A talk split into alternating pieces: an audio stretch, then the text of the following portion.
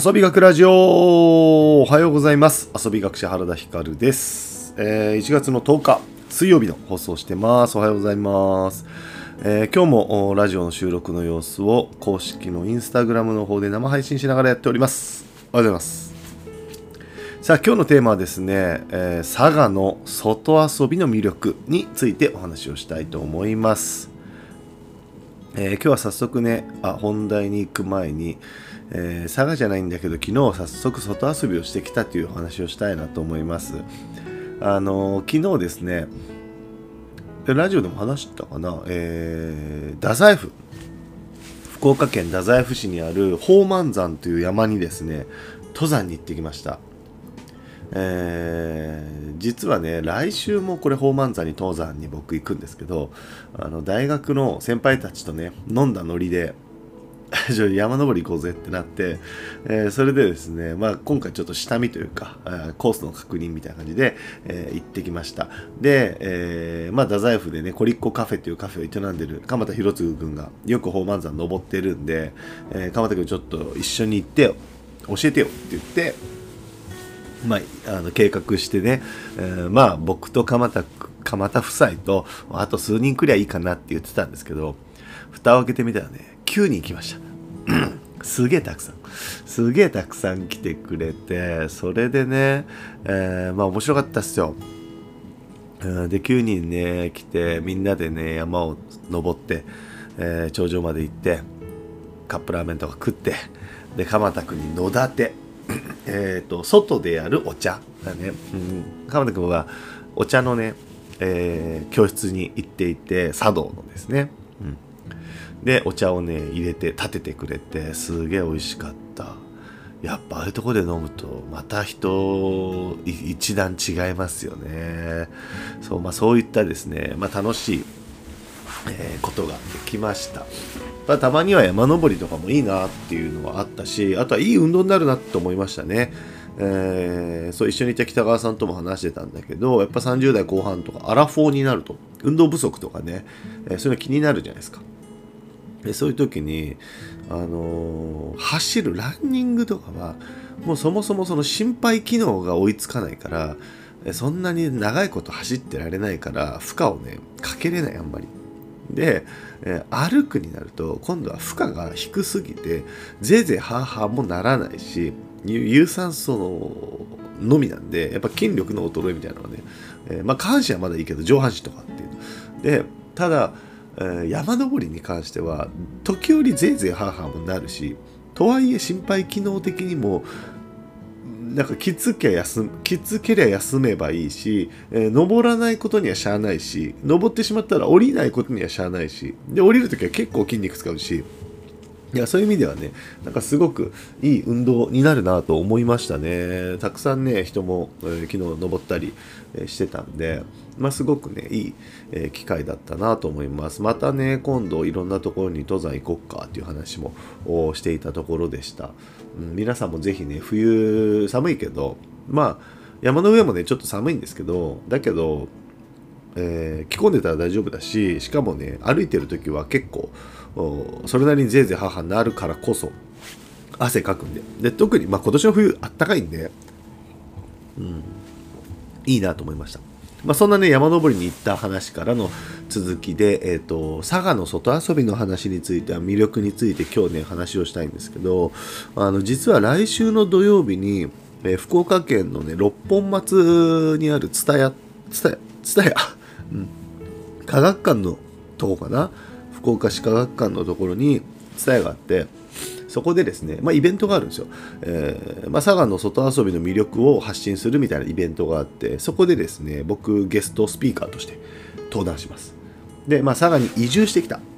人が何人かいてで佐賀に移住してきた、えー、そして外遊びの文脈を持った人が3人僕を含め3人来て、えー、登壇してそこでトークセッションやってボビーさんっていう方ととあの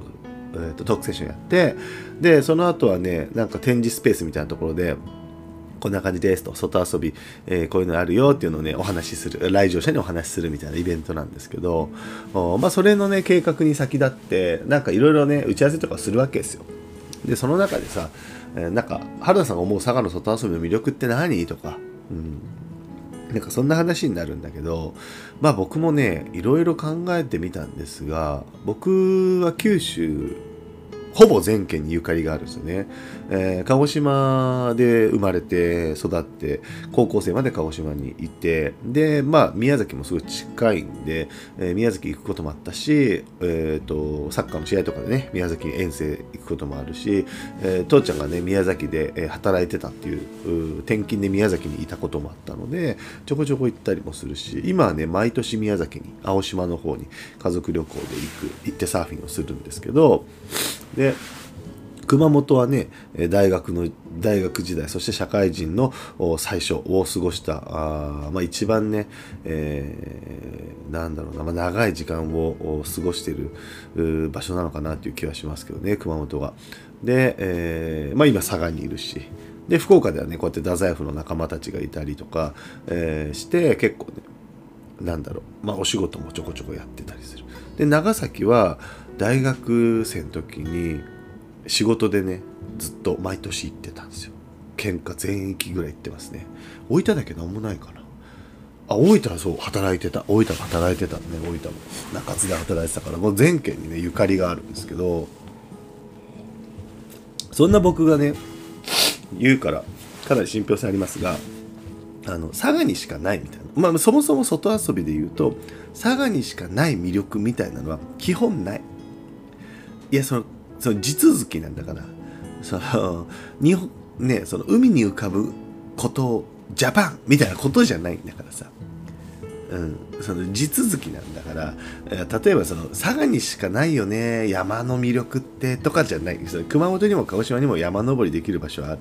し、えー、海もある。佐賀にも海はある。鹿児島にも海はあるし福岡にも海はある。海水浴場はどの県にだってある。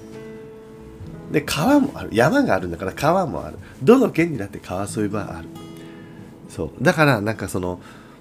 簡単にこういうとこういう話をする時って簡単に佐賀ってこんなのがあるよ。他の県にはないよ。っていうふうに言いたがるんだけどあの一方でこれを言っちゃうと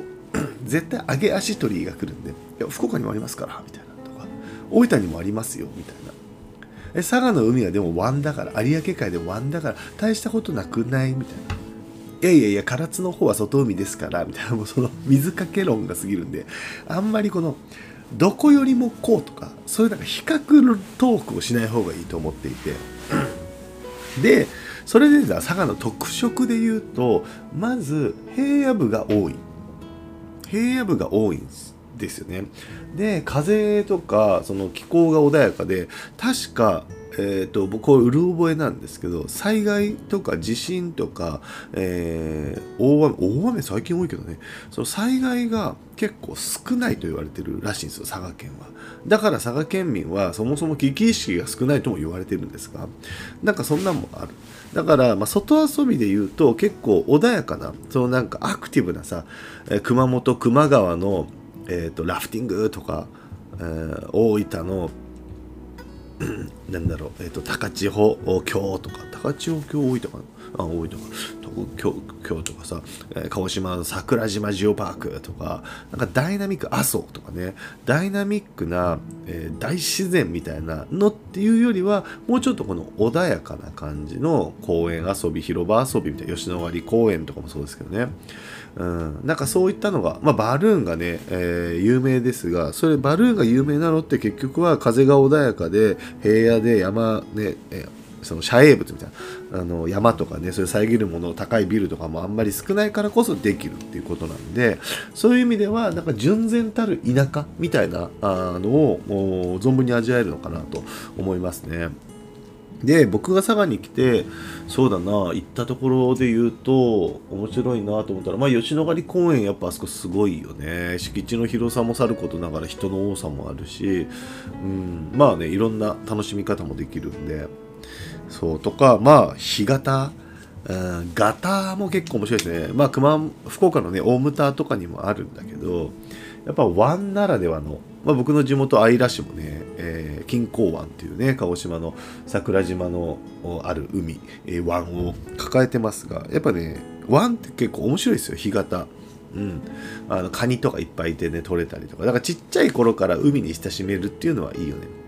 これがどうしても外海とかだとちっちゃい頃から行くの怖いじゃないですか。でも湾だとね結構浅いし遠浅だったりするんで結構安心。だから小さい頃から海に親しめるっていう意味ではすごくいいなというのは思いますね。うん。まあ、あとそうだね。その僕が住んでる鳥栖市なんかもかなり遊べるとこがある。鳥栖市って7万人ぐらいしか人口いないのにあの川遊び場しかも整備された。えー、なんなら夏休みとかになるとあのシルバー人材のおじいちゃんたちがプール監視みたいな感じで監視員すらしてる。駐車場もある。駐車場係もいるみたいなすげえ整備された、